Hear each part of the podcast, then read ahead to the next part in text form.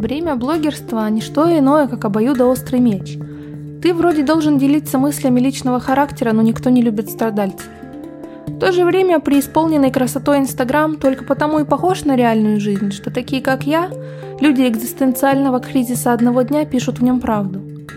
Я не настолько беззаботна, как ваши лайф-коучи, и мои разговоры о красивом все-таки придется разбавить личным опытом. Зачастую красивые люди оказываются подлецами.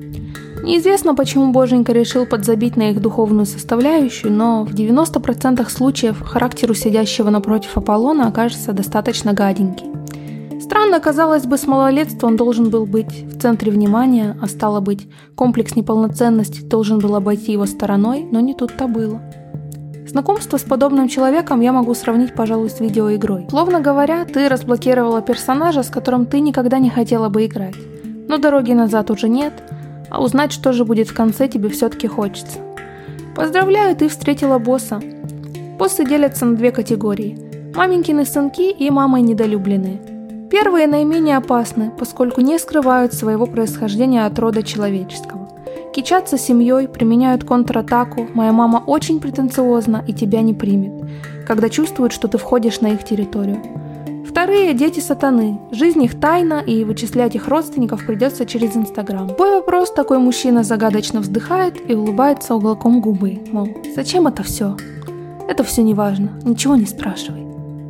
Оба вида нуждаются в постоянной мотивации, в похвале и признании их несравненности. Оба с периодичностью в день будут кидать тебя в ЧС. Как же бороться, спросишь ты? И в самом вопросе будет сокрыта ошибка, никакой борьбы не будет. Вечер. Утренник в детском саду. Ты ведешь за руку сына, весело повторяющего четверостишее для Деда Мороза. Вы заходите в класс, и где-то в углу, красная от злости, мама вашего одногруппника повторяет как мантру. «Послушай, сынок, ты должен вести себя хорошо. Не бывает таких актеров с тортом на рубашке. Как ты сейчас к Деду Морозу пойдешь? А сынок все продолжает привлекать всеобщее внимание, вводить маму, кричать и крушить новогодние декорации. Смотри, это будущий нарц-абьюзер, подпитывающийся негативным воздействием на окружающих.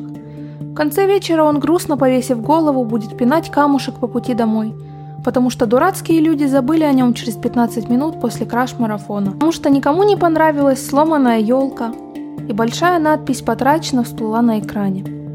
Как же это относится ко взрослому, сформировавшемуся мужчине, сидящему напротив? Склонность эпатировать публику глупыми действиями остается в мальчике навсегда.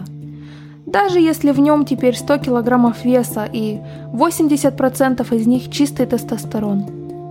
Забудь про торт, забудь ответить на сообщение в Инстаграме. Не ответь на звонок, и увидишь его лицо. Низменные истерические вопли и странные выходки. Желаю удачи и не забудь сохранить игру.